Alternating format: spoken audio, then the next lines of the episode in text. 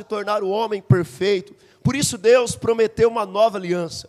Por isso Deus prometeu uma nova aliança ao seu povo, por isso Deus disse que daria uma nova aliança. Então Cristo, ele foi esse mediador dessa nova aliança. Ele então nos envia Cristo como mediador dessa nova e viva aliança.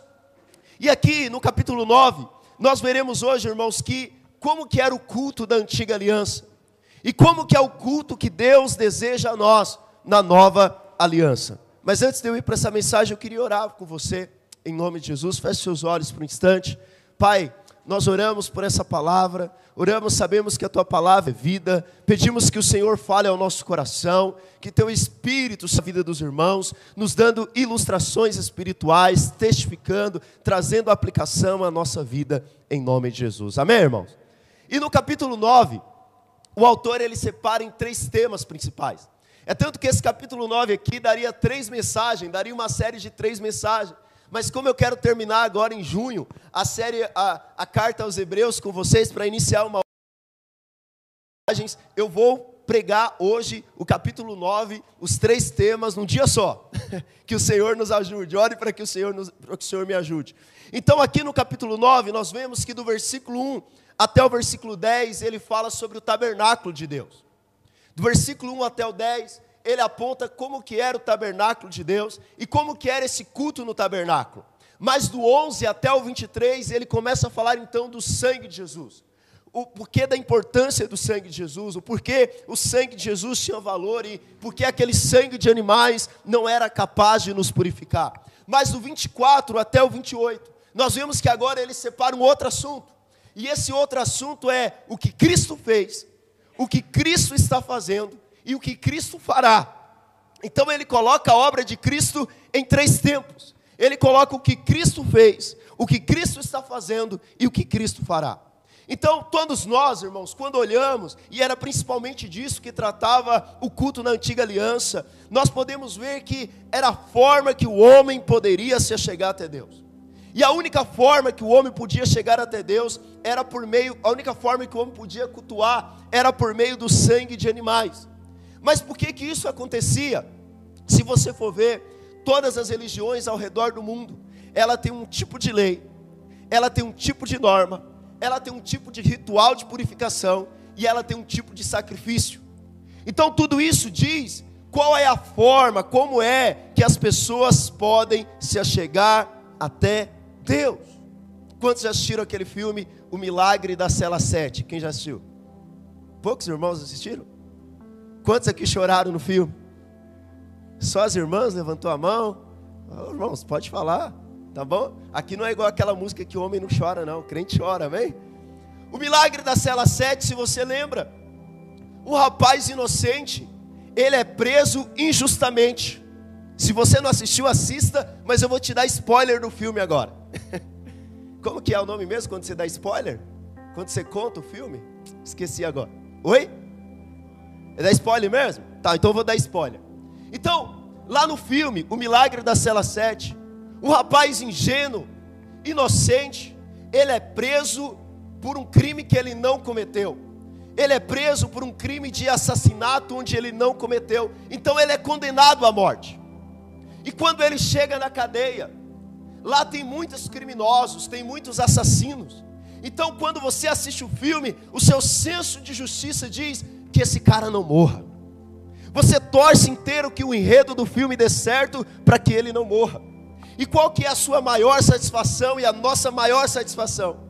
Que no final do filme, um dos assassinos, um, um que é assassino, ele toma o lugar do homem inocente e ele morre no lugar do inocente e fala a verdade. Aí nós ficamos felizes, não é verdade? Sim ou não? Por quê? Porque o culpado morreu no lugar daquele que era, mas na obra de Deus não é assim. Na antiga aliança, animais inocentes morriam pelos culpados. A obra de Cristo é Cristo inocente, 100% santo, 100% sem pecado, morrendo no meu e no seu lugar, que eram os vilões culpados, sim ou não? A história do enredo de Deus é o inocente morrendo pelo culpado. Pastor, eu sou culpado. Todo aquele que nasceu a partir de Adão, ele é culpado. Todo aquele que nasceu a partir de Adão tinha culpa no cartório, e a Bíblia diz que todos pecaram, o salário do pecado era a morte. Portanto, nós não poderíamos nos achegar até Deus sem que o sangue inocente fosse derramado. Lá no versículo 1 diz assim: acompanha comigo. Ora, a primeira aliança também tinha preceito de serviço sagrado e seu santuário terrestre. Com efeito, foi preparado o tabernáculo, cuja parte anterior onde estava o candeeiro e a mesa e a exposição dos pães, se chama o santo lugar. Por trás do segundo véu se encontrava o tabernáculo que se chama o Santo dos Santos, ao qual pertencia um altar de ouro para o incenso e a arca da aliança totalmente coberta de ouro, na qual estava uma urna de ouro contendo o maná, o bordão de Arão onde que floresceu e as tábuas da aliança e sobre ela os querubins da glória, que com sua sombra cobriam o propiciatório. Dessas coisas, todavia, não falaremos detalhadamente.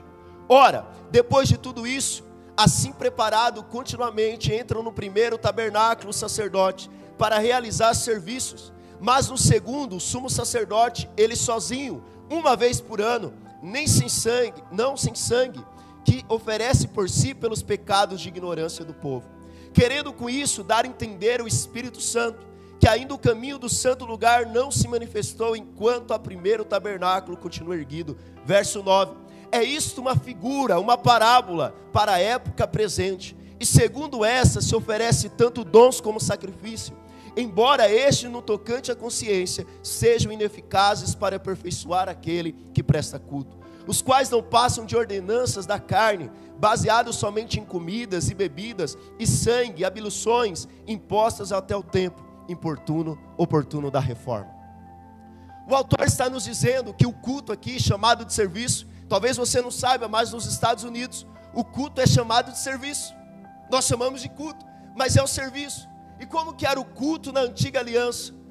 O culto na antiga aliança, ele envolvia sangue. Por que sangue, pastor? Na antiga aliança, o sangue era importantíssimo. Nada era feito sem sangue. Agora, onde que acontecia esse culto? Esse culto acontecia no tabernáculo. O Igor vai estar projetando para mim aqui a figura do tabernáculo. Então, olha só, presta atenção ali.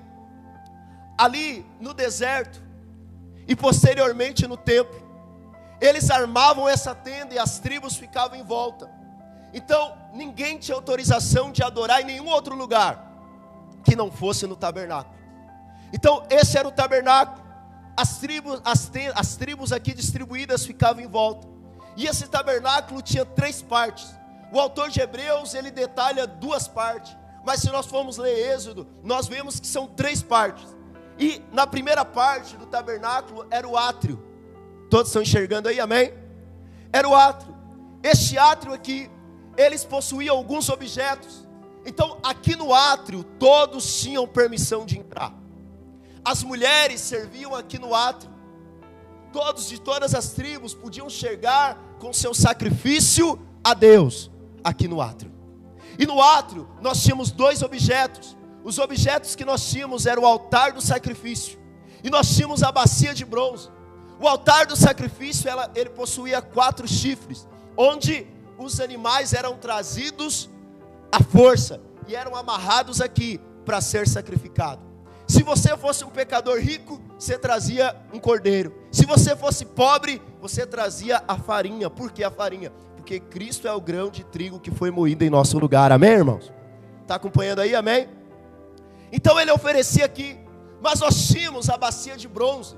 E para que, que servia a bacia de bronze? Aqui na bacia de bronze, ela, todos esses dois eram de bronze porque o bronze aponta para o juízo de Deus. Mas essa bacia, ela era formada de duas coisas: bronze e espelho. E adivinha quem deu os espelhos? Chuta aí quem deu os espelhos para ser feito. Moisés levanta a oferta. E cada um traz a oferta para o templo. Quem traz os espelhos, irmãos? Fala aí. Quem pode falar alto, irmãos? Quem que vocês acham que trouxeram? As mulheres, irmão. As mulheres trouxeram os espelhos dela para fazer. Então o sacerdote, quando você chegava aqui, você chegava dizendo: eu sou pecador. E quando você ia lavar as mãos ali, quem que você via? A sua própria imagem. Até nisso as mulheres contribuem. Você já viu sua mulher como que ela faz? Você está lá todo se achando, né? A última bolacha do pacote. E o que, que elas fazem? Você não é tudo isso não, rapaz. Elas fazem você se enxergar. Sim ou não, irmãos? Os irmãos estão com medo de dormir no sofá hoje? Sua mulher faz você se enxergar, sim ou não, irmãos? Sim, ah, bom, aleluia. Glória a Deus, hoje é domingo, elas não te deixarão dormir no sofá, irmãos. Então, aqui era um lavatório. Essa bacia era um lavatório, porque ao se lavar, a partir dali agora, eles iam entrar no segundo lugar, e para entrar no segundo lugar, você não poderia entrar nem com a poeira. Nesse segundo lugar, era chamado de lugar santo. Este lugar santo era separado do átrio, e no lugar santo somente o sacerdote da tribo de Levi podiam entrar ali diariamente.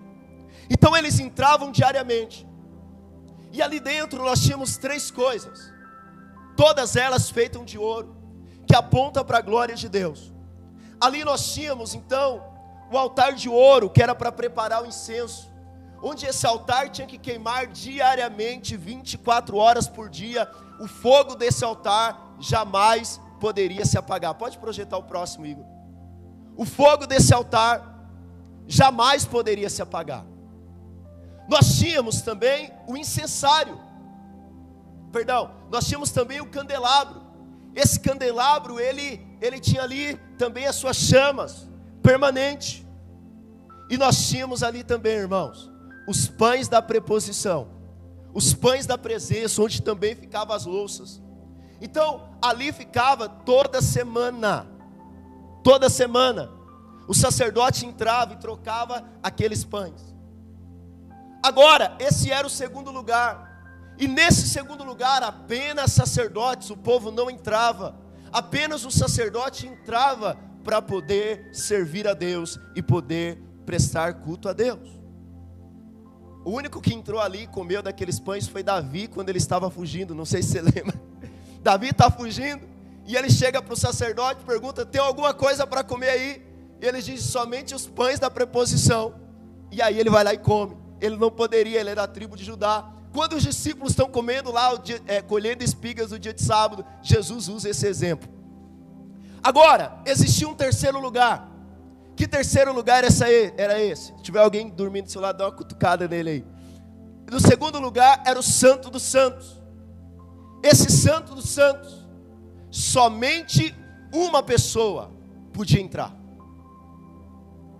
Somente o sumo sacerdote, uma vez por ano, podia entrar para cultuar a Deus. Somente no dia entre o dia 15 e 16 de setembro, o dia do Yom Kippur, que é celebrado até hoje pelos judeus, claro, sem sacrifício, porque eles não têm mais tempo.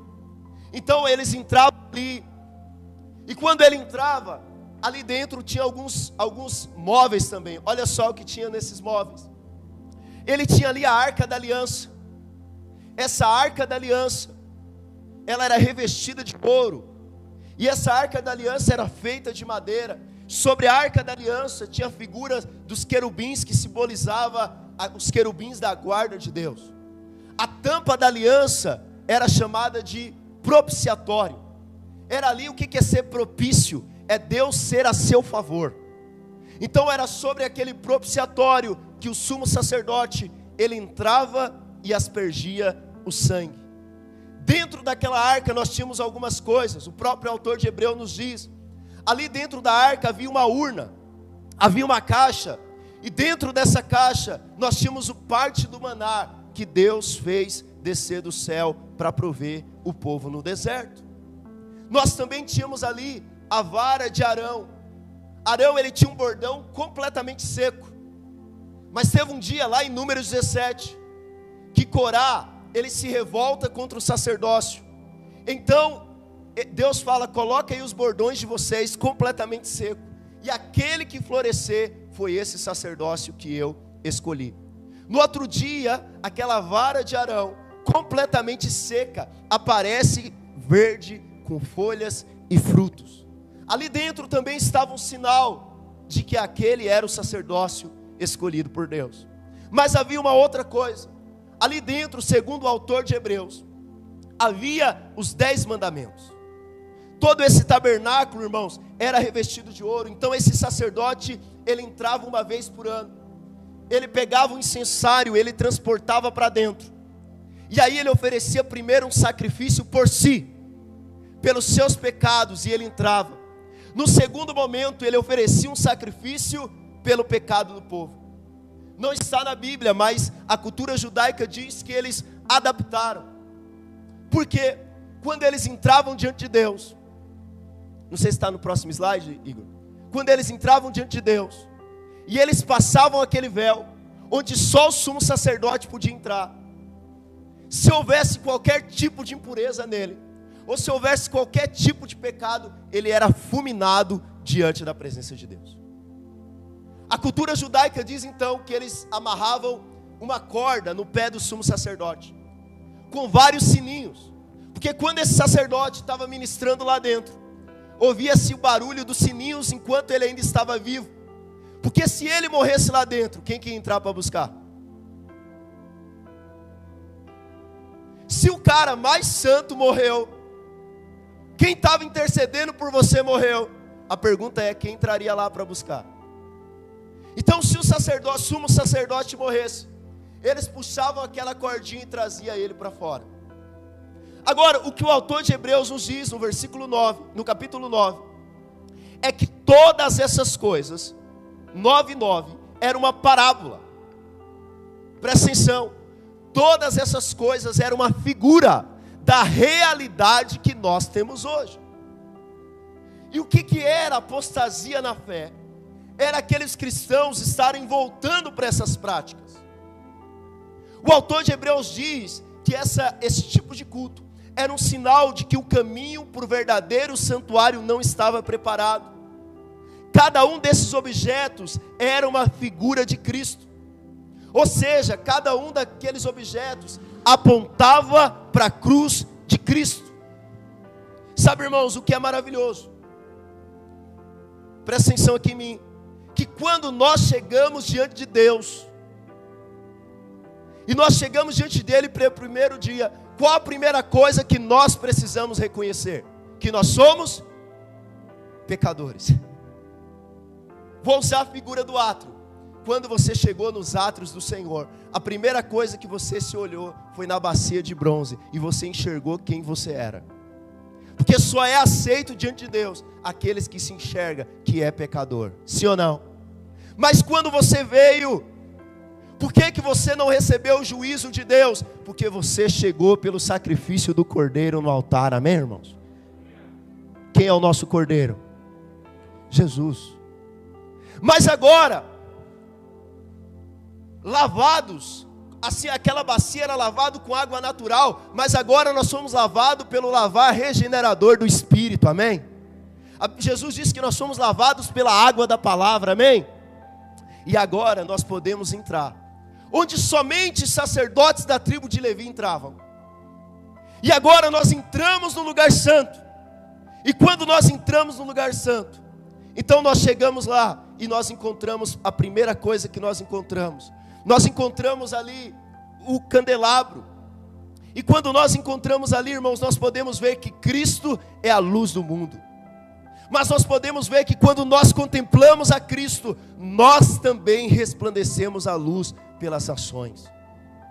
Mas quando nós chegamos na presença dEle, nós podemos ser alimentados por Cristo, pão vivo que desceu do céu, amém?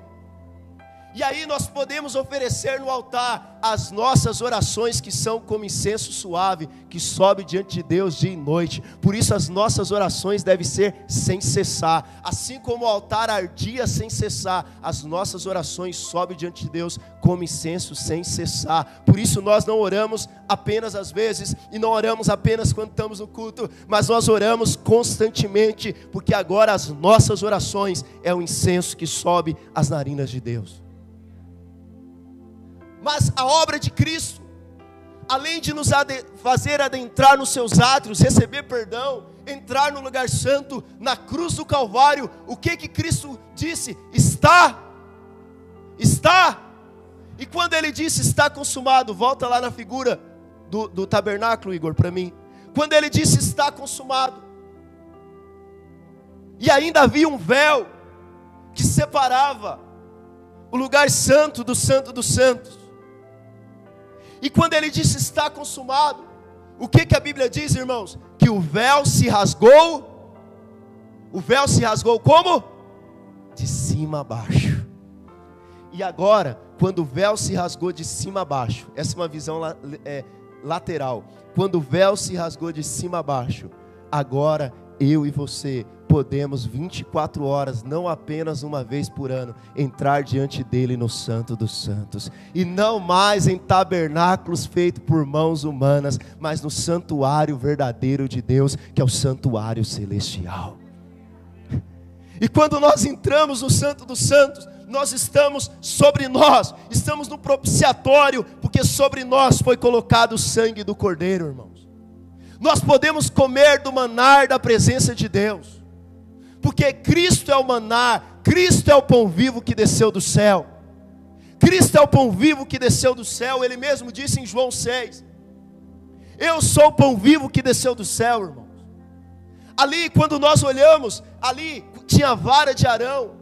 E o que que isso aponta? Irmãos, aquela vara era algo morto, era algo sem vida. Assim Jesus, quando ele foi crucificado, ele foi morto. Então seus inimigos olhavam para ele e parecia que não havia vida, mas no terceiro dia houve vida e ele deu frutos. E no terceiro dia ele agora é a vara de Arão que frutificou e deu frutos, e esse fruto somos nós, irmãos. Mas ali, aos dez mandamentos, a lei de Deus, que agora não está escrita externamente, mas quando nós entramos diante de Deus, nós podemos comer de Cristo maná. Nós podemos ver Cristo, aquele que é a vara de Arão que estava morto, mas ressuscitou e vive eternamente. Mas agora nós também temos orientação diante da presença de Deus para aquilo que nós precisamos para a nossa vida, irmãos. E agora não são apenas mais os sacerdotes, mas todo aquele que é redimido pelo sangue do Cordeiro tem acesso diante do trono 24 horas. Sabe, você pode aplaudir ao Senhor pela obra da cruz. Essa é a obra da cruz, irmão. Sabe, eu queria fazer uma aplicação já aqui à nossa vida. O que que nós precisamos tomar cuidado? No capítulo 6, nós vemos que a apostasia da fé era os cristãos voltarem para essas práticas lá no templo. Agora, se voltar para essas práticas lá no templo, no templo judaico, era apostasia, o que você me diz se eles trouxessem essas coisas para dentro da igreja? Seria uma apostasia maior ou menor? Pegar esse, ó, se eles iam para o templo judaico e eles estavam voltando para essas práticas que era a figura, mas agora eles tinham a realidade que era Cristo. Mas imagina se eles transportassem esses objetos para a vida da igreja. Você acha que seria uma apostasia maior ou menor? Muito, muito maior. Pois é isso que muitos cristãos estão fazendo hoje, irmãos. Muitos chamam essa plataforma aqui de altar.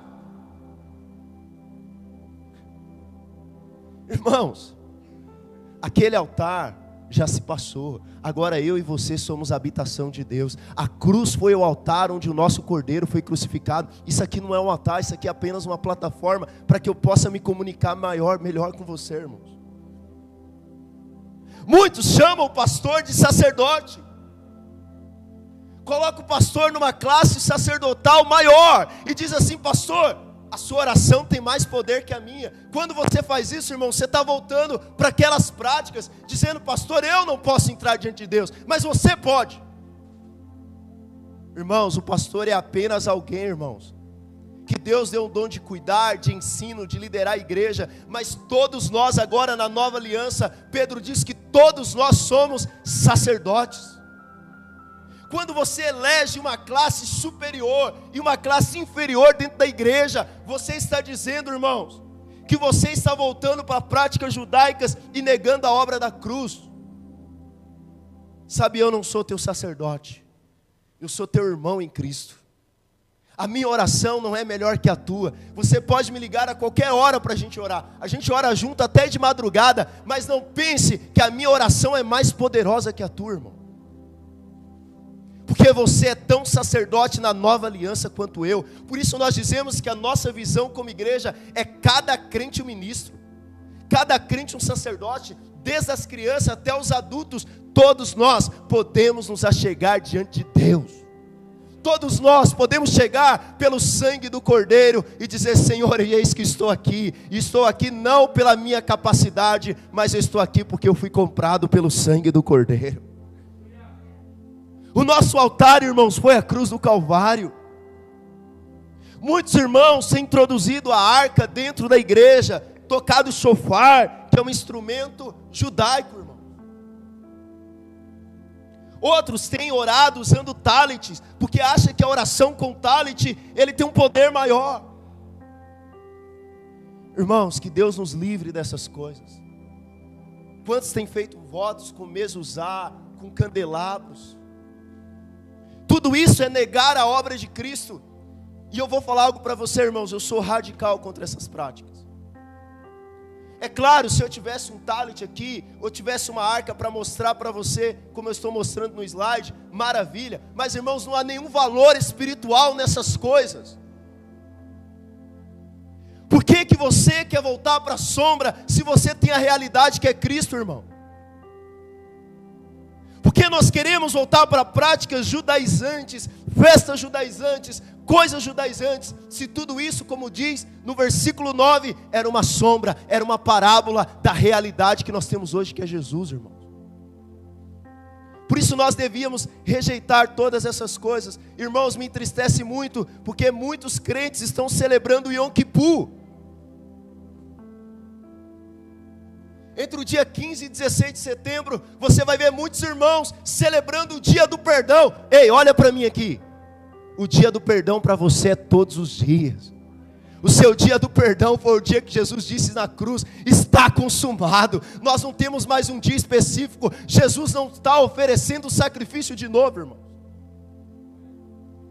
Algumas religiões, não vou citar o nome para você não ficar ofendido, diz que quando está realizando o seu culto, Cristo está se oferecendo como sacrifício de novo, mas isso é uma heresia, porque aquele sacrifício de animais era oferecido todos os anos, sabe por quê? Porque era imperfeito, mas o sacrifício de Cristo foi oferecido uma vez por todas. Não precisa ser oferecido de novo. Você não precisa da sombra, você já tem a realidade, a tua realidade é Cristo, irmão. Quantos trazem o seu dízimo e a sua oferta, dizendo: Deus, esse é meu sacrifício. Irmão, dízimo e oferta na nova aliança não é sacrifício. Se você faz sacrifício com teu dízimo e tua oferta, é melhor que você não dê. Porque você está dando pelo motivo errado. Você não precisa de outro sacrifício, sendo que teu sacrifício já foi na cruz. Cuidado, porque até o teu dízimo você pode estar tá dando no padrão errado o nosso dízimo e as nossas ofertas nós damos hoje, não é mais porque é um sacrifício, nós damos hoje porque é gratidão, porque nós fomos alcançados pelo sangue do Cordeiro, porque nós fomos alcançados pelo amor de Deus, irmãos. Quantos de nós andamos ainda com tanto peso na consciência? Quantas irmãos em Cristo têm colocado peso, têm colocado sobre a vida dos irmãos? Tantas coisas e você talvez já foi enganado tantas vezes. Mas eu quero te dizer, como eu disse há duas semanas atrás, saia da sombra e venha para a realidade que é Cristo Jesus, irmãos. Amém? Terceira coisa que, segunda coisa que nós vemos, que o autor aos Hebreus ele aborda, é a questão do sangue. No verso 11, acompanha comigo. Diz assim: Quando, porém, veio Cristo, como sumo sacerdote dos bens já realizados, mediante o maior e mais perfeito tabernáculo, não por mãos, não feito por mãos, quer dizer não dessa criação. 12. Não por intermédio de sangue de bodes, de bezerros, mas pelo seu próprio sangue. Entrou no Santo dos Santos uma vez por todas, tendo obtido eterna redenção. Portanto, se o sangue de bodes e de touros e as cinzas de uma novilha, aspergidos sobre os contaminados, os santificavam, quanto à purificação da carne. Quanto mais, muito mais, o sangue de Cristo, que pelo Espírito eterno, a si mesmo se ofereceu sem mácula a Deus, purificará a nossa consciência de obras mortas, para servirmos ao Deus vivo. Por isso mesmo, Ele é mediador da nova aliança, a fim de que, intervindo a morte para a remissão das transgressões que havia sobre a primeira aliança, receba a promessa da eterna herança aqueles que têm sido chamados porque onde há testamento é necessário que intervenha a morte do testador. Pois um testamento só é confirmado no caso de, de mortos, visto que de maneira nenhuma tem força de lei enquanto vive o testador. Pelo que nem a primeira aliança foi sancionada sem sangue, porque havendo Moisés proclamado todos os mandamentos segundo a todo o povo, tomou sangue de bezerro e de bodes, com água e lã, de tinta escarlate, isopo e aspergiu, não só, não só o próprio livro, como também sobre todo o povo, dizendo: Este é o sangue da aliança, a qual Deus prescreveu para vós outros. Igualmente também aspergiu com sangue o tabernáculo e todos os utensílios do serviço sagrado. Com efeito, quase todas as coisas, segundo a lei, se purificam com sangue, e sem derramamento de sangue não há remissão. Era necessário, portanto, que as figuras das coisas que se acham nos céus se purificassem com tais sacrifícios, mas as próprias coisas celestiais com sacrifícios a ele superior. Agora o autor de Hebreus está dizendo que se não houver sangue, não há remissão de pecados. O que é remissão de pecado? Remover, ter perdão. O sangue era algo importantíssimo para o povo judeu. Sangue para um judeu significava vida. Um judeu até hoje não come carne com sangue. Sabe aquele sarapatel delicioso? Quem gosta de sarapatel aí? Eu sou muito chegada. Um judeu, ele não chega perto de um sarapatel, irmão. Porque para ele o sangue é vida. Ele, ele tira toda a carne, todo o sangue da carne para depois comer. Aquele que derramasse sangue do outro, sofria pena de morte. Quando Adão ele pecou, Deus disse a Adão: se você pecar, você vai morrer. Mas para que o sangue de Adão não fosse derramado, Deus pegou um animal, provavelmente um cordeiro, e Deus derramou o sangue daquele animal no lugar do sangue de Adão. Quando nós vemos a oferta de Caim, a oferta de Abel, nós vemos que Deus se agradou da oferta de Abel, mas não se agradou da oferta de Caim. Muitos dizem que era pela qualidade da oferta. Eu não discuto, mas uma coisa eu sei: a oferta de Abel envolvia sangue, mas a oferta de Caim não envolvia sangue. Quando nós vemos Noé, após sair da arca, ele oferece um sacrifício com sangue. Abraão ia oferecer Isaac, mas então Deus proveu o cordeiro, e aquele cordeiro é oferecido no lugar de Isaac, irmão. Nós vimos que então na antiga aliança, aqueles animais, eles se ofereciam como sacrifício. Eles eram oferecidos como sacrifício, perdão, involuntários. Eles eram trazidos à força, então eles eram mortos. O seu sangue era derramado diariamente e uma vez por ano era derramado no lugar do pecador. Mas sabe, aqueles animais, eles não eram voluntários. Aqueles animais, aquele, aquele sacrifício de animais não tirava o pecado, mas ele apenas cobria o pecado. Mas teve um dia que nós tivemos o cordeiro voluntário. Ele não precisou ser arrastado até a cruz mas ele mesmo, ele foi tirado para fora da cidade. Então ele foi para o altar que é a cruz, e se você colocasse a sua mão nas mãos dele, você veria que ali foi derramado sangue, mas não era sangue culpado, era sangue inocente no meu e no seu lugar. E aquele sangue inocente derramado no meu e seu lugar, voluntário, é o sangue que tira a culpa do pecado sobre nós. Quando alguém morre, essa pessoa está morrendo pelos seus próprios pecados, mas Cristo não morreu pelos seus pecados, Cristo não ofereceu sacrifício pelos seus pecados, Cristo ofereceu sacrifício pelo meu e pelo seu pecado, irmão. Sabe, na antiga aliança, eles continuavam cultuando a Deus, mas com a sua consciência pesada. Aquele sangue de animal não era capaz de remover o peso da consciência. Mas agora o autor de Hebreus está dizendo: ei, o sangue de Jesus é capaz de remover todo o peso, toda a culpa da tua consciência. Toda a humanidade tem uma consciência que acusa do pecado. O, pior, o, o mais alto ateu, aquele que não acredita em nenhuma lei de Deus, tem uma consciência que diz para ele: você está errado nos quatro cantos da terra, existe alguém oferecendo sacrifício, existe alguém fazendo uma lei e dizendo: Ó, oh, faz isso para você se sentir menos culpado. Porque após a queda, o homem descobriu a sua nudez, e o homem descobriu quão culpado ele é diante de Deus, mesmo que ele não tenha ouvido falar da lei de Deus. A própria natureza testifica que há um Deus e que ele está debaixo de culpa. Nós vivemos agora uma geração, e aqui eu já estou aplicando a nossa vida. Nós vivemos uma geração, irmãos, onde nós temos removidos os pilares judaicos cristãos. O que, que é isso? Na nossa geração não há mais certo e errado. Você já percebeu isso? Antes, sexo antes do casamento era algo terrível. Hoje em dia, faça o que você quiser. O importante é você satisfazer os seus desejos removeram-se os valores, então você pode ser o que você quiser. Se quiser ser um animal, você é. Se quiser dizer que é homem, é. Dizer que é mulher, é. E eles estão removendo. Uma sociedade secularizada está dizendo para mim, para você: ei, não existe certo e errado.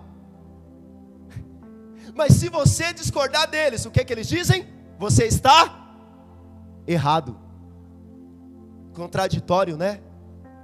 Eu quero te dizer uma coisa: os jovens vão entender o que eu vou falar. Nós vivemos a cultura então do cancelamento. Se você se levanta hoje você diz: Olha, existe certo e errado. Homem nasceu homem, mulher nasceu mulher, Deus tem um padrão, Deus tem um casamento, é assim que Deus quer, então eles te cancelam. E aí você volta a se sentir culpado. Irmãos, a geração onde nós temos menos certo e errado a geração onde eles dizem, ei, faz o que você quer da sua vida, é a geração mais depressiva e a geração que se sente mais culpada, a geração que mais comete suicídio. Sabe por quê? Você pode abolir todas as leis, você pode remover todos os padrões, mas no seu interior vai haver uma consciência dizendo: você está errado. Diante do tribunal de Deus você é culpado. O segredo não está em você fazer promessas. Pastor, eu vivo com minha consciência culpada por causa dos meus pecados, pelo que eu fiz no passado.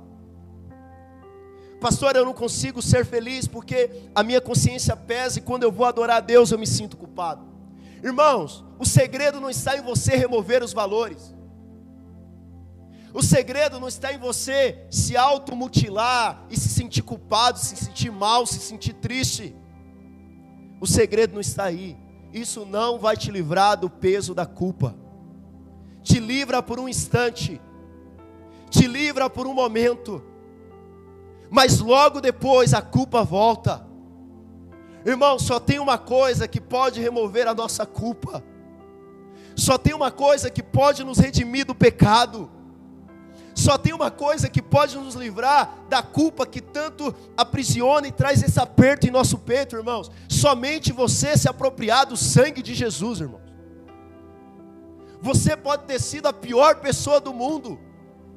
Você pode ter cometido um aborto, você pode ter cometido um adultério, você pode ter sido um assassino, mas se você vier até Jesus e tocar na ponta do altar e dizer: Senhor, eu sou culpado, eu sei que eu sou culpado, mas eu confio no sangue do Senhor que foi derramado na cruz do Calvário. Eu quero dizer que você é livre do peso do pecado sobre a tua vida, a tua consciência é livre e você pode ser feliz em Cristo Jesus, não porque não tem mais leis, não porque não tem mais valores, porque a religião não pode te levar a ser livre, as tuas penitências não podem te levar a ser livre, o quão bom você é não pode te levar a ser livre, irmão.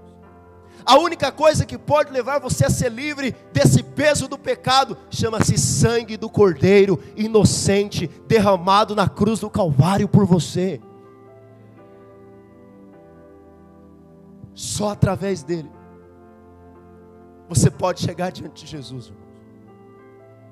Sabe, eu vou ouvir minha pregação durante a semana e eu fico mal, né? Porque eu falo assim: Jesus, eu grito demais. Prometo que domingo eu vou pregar como alguém normal. Amanhã eu me arrependo porque eu vou dar aula e eu estou sem voz. Mas irmãos, como essas coisas queimam no meu coração, porque muitos anos da minha vida eu achei que era o que eu fazia que me trazia liberdade. Teve um tempo da minha vida que eu achei que para mim não tinha mais jeito, irmão. Mas eu quero dizer para você, há jeito para você, a remissão de pecado, a, livre, a livramento de culpa na tua mente, irmão. Você pode ser livre para servir a Jesus, se você confiar no sangue do Cordeiro precioso e inocente que foi derramado na cruz do Calvário pela tua vida. Às vezes você veio para Cristo já, mas quando você vai orar ou quando você vai dormir, a tua consciência pesa. Pelo que você fez no passado, eu quero dizer para você: se aproprie do sangue do Cordeiro nessa noite. Se aproprie do sangue de Jesus nessa noite, irmãos. Pastor, o senhor quer dizer então que eu sou livre para cometer todo tipo de pecado? Quer dizer que eu posso fazer o que eu quiser? Não. Se você entendeu isso, você entendeu errado. O pecado tem consequências. Se você sair daqui e você encher a cara, e pegar o carro e dirigir, você atropelar alguém e matar essa pessoa. Você pode se arrepender, Jesus pode perdoar, mas há uma consequência do pecado, você vai ser preso e você vai viver a vida inteira pagando pensão para quem você atropelou. E Jesus não te promete que você vai ser livre da cadeia, não, filho. Por isso não peque, o pecado é terrível. Pastor, quer dizer que eu posso então aprontar, fazer sexo fora do casamento? Não faça. Jesus promete perdoar, mas você pode ah, contrair uma doença sexualmente transmissível. Não adultere, não faça isso, irmão. Tem uma irmã, não é daqui dessa igreja, mas ela servia junto com jovens. E ela estava ali junto, então ela arrumou um namorado. E o namorado não era assim muito crente, sabe? Então ela arrastou esse jovem meio que à força para a igreja, ele foi a alguns cultos. Mas logo depois ele deixou de ir. E os dois tiveram relação sexual, então ela mudou a sua forma, ela ficou retraída, ficou fechada. Então a líder de jovens chegou para ela e falou para ela: Olha, eu percebo que se você está tendo relação com seu namorado, esse não é o padrão de Deus para você, você é filha. Então ela se sentiu profundamente ofendida e ela saiu da igreja. Porque ela falou: ninguém tem nada a ver com a minha vida, isso é coisa do passado, isso é coisa de gente retrógrada. Mas logo depois aquele namorado abandonou ela. Mas ela ainda não havia chegado no fundo do poço, então ela arrumou um outro emprego, e naquele emprego, o seu chefe, casado, começou a tratar ela de forma diferente. Começou a trazer flores para ela. Começou a trazer, é, falar o quanto ela era uma princesa maravilhosa e o quanto era, era, é, ela era linda. Então ela se apaixonou pelo seu chefe e ela começou a sair com ele. Começou a ir para um motel com ele. E ela estava tão envolvida naquele relacionamento, por mais que a sua consciência dizia: você está errado. ela resolveu permanecer e um dia a mulher do chefe chegou no trabalho dela, tinha descoberto, e pegou ela pelos cabelos e deu bastante tapas na cara dela. E arrastou ela por meio daqueles escritórios, então todos os andares desceu para ver ela apanhando. E ela se sentiu como nunca antes na sua vida humilhada. Ela não teve coragem de voltar naquele emprego. Então ela perdeu o emprego maravilhoso que ela tinha. Mas teve um dia, um domingo de manhã, que ela entrou pelas portas da reunião da igreja. E ela confessou o quão pecadora ela era. Ela era. E Jesus a perdoou. Jesus trouxe perdão para ela. Mas ela sofreu as consequências do pecado, irmãos. A graça, o sangue de Jesus não é provisão para nós ficarmos no pecado, mas é provisão de Deus para nós sermos livres do pecado, irmão. Esse é o sangue do Cordeiro. A provisão de Deus para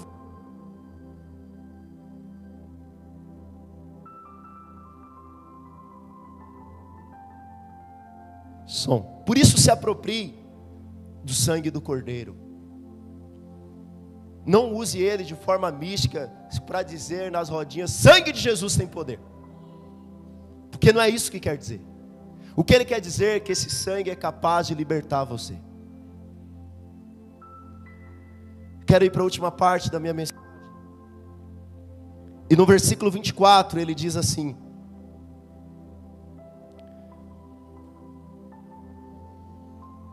Porque Cristo não entrou em santuário feito por mãos, figura do verdadeiro. Então lembra, aquele, aquele tabernáculo, aqueles objetos eram figuras de Cristo, figuras do tabernáculo verdadeiro. Porém, no mesmo céu, para comparecer agora por nós diante de Deus. Nem ainda para se oferecer a si mesmo, muitas vezes, como sumo sacerdote entra a cada ano no Santo dos Santos com sangue alheio. Ora, Neste caso, seria necessário que ele tivesse sofrido muitas vezes, desde a fundação do mundo. Agora, porém, ao se cumprir os tempos, se manifestou uma vez por todas, para aniquilar, pelo sacrifício de si mesmo, o pecado. E assim, aos homens está ordenado morrerem uma só vez. Quantas vezes você vai morrer? Eu quero dizer que não há reencarnação. Segundo esse versículo, todos nós morreremos apenas uma. Portanto, valorize a vida que você tem para servir a Jesus. A única chance que você tem é essa. Vindo depois o juízo, assim também Cristo, tendo se oferecido uma vez para sempre, para tirar os pecados de muitos, aparecerá segunda vez, sem pecado aos que aguardam para a salvação. A última coisa que eu quero dizer para você eram os três tempos da obra de Cristo. A primeira coisa é o que Cristo fez no, no passado. Nós vemos do verso 14 até o verso 23 o que Cristo fez. Cristo ele se fez gente, ele habitou entre nós. E ao contrário do sumo sacerdote que precisava se oferecer várias vezes, Cristo foi o sacerdote e a oferta. E Cristo ofereceu uma só vez, porque o seu sacrifício era suficiente. Mas nós também podemos ver o que Cristo está fazendo agora. Olha o que diz o verso 24, irmãos.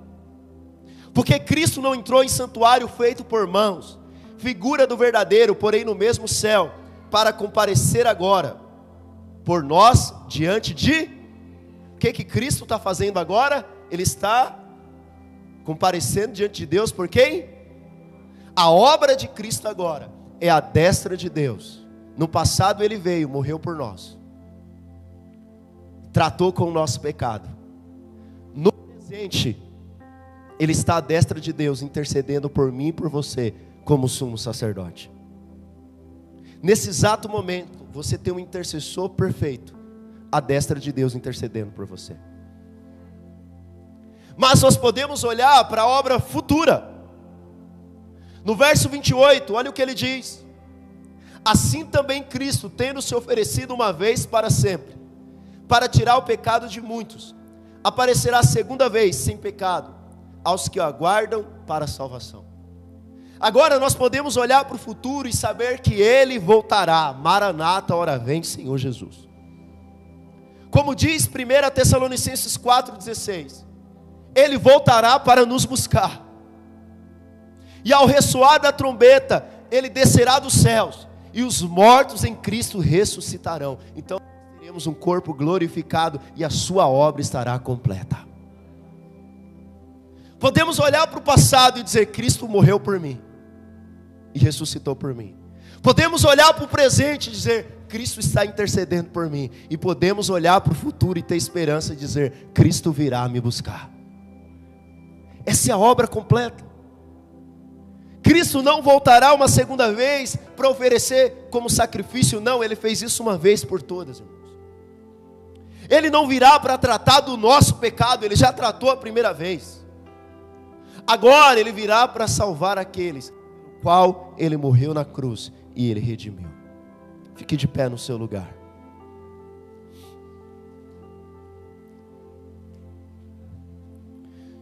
Irmãos, que notícia maravilhosa. Eu não sei se você captou, se você teve revelação, se você teve entendimento. Mas irmãos, que notícia maravilhosa, porque antes Somente poucos sacerdotes podiam entrar no Santo dos Santos, entrar no santo, no santo lugar. E somente o sumo sacerdote podia entrar no Santo dos Santos. Mas irmãos, como é maravilhoso saber que hoje o pastor não tem uma oração mais poderosa que a tua, por mais que eu tenha um prazer de orar por você. Mas que você também é sacerdote, você também pode ministrar diante de Deus. Irmãos, que notícia maravilhosa saber que aquilo que o sumo sacerdote podia fazer uma vez por ano, você pode fazer 24 horas do seu dia. Você pode entrar no Santo dos Santos pelo novo e vivo caminho. Que notícia maravilhosa, sabemos que é verdade, a lei de Deus permanece, existe sim certo e errado, por mais que a sociedade diga que não, existe certo e errado. A própria consciência diz isso. Mas que podemos viver com a consciência limpa, livre de acusação, porque nós podemos olhar para o que Cristo já fez. Que notícia maravilhosa, irmãos, nessa noite, você que está aqui com uma necessidade,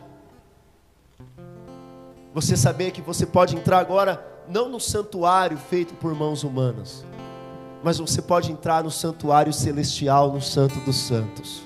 E quando você entra lá, ele diz para o Pai: pode ouvi-lo, porque o sangue foi aspergido sobre esse, está perdoado, está pago, eu intercedo por ele, faz, por, faz no lugar dele. Mas que notícia maravilhosa quando nós olhamos para o futuro. Talvez nós não podemos, não confiamos em governo. Eu não posso te garantir que o mundo vai melhorar. Mas eu posso te garantir uma coisa: se você é de Jesus, Ele virá do céu para te buscar. Ele virá do céu para te levar, e você vai morar na nova Jerusalém com Ele. Ao ressoar da trombeta, se você estiver vivo, aleluia, pode ser agora, você vai assim com Ele. Você vai receber um corpo glorificado. Mas se você já tiver morrido, irmão, ao soar da trombeta, eis que você vai ressuscitar dos mortos com o corpo glorificado para morar com Ele, irmãos. Isso é evangelho, evangelho é boas novas, evangelho é boas notícias, é isso que eu estou aqui para contar para você. Se você puder, feche seus olhos por um instante. Talvez você se sente culpado por um aborto que você fez ou que você levou alguém a fazer por um adultério, por algo que você cometeu. Eu quero dizer para você nessa noite: há perdão de Deus para você. O sangue do Cordeiro foi derramado sobre a tua vida, a tua consciência é limpa agora em nome de Jesus. Você que tem uma necessidade diante dele agora, você pode orar, porque você tem um intercessor ao lado do Pai intercedendo por você nessa noite, irmãos. Você que está triste, sem esperança no futuro, eu quero dizer algo para você: Cristo virá nos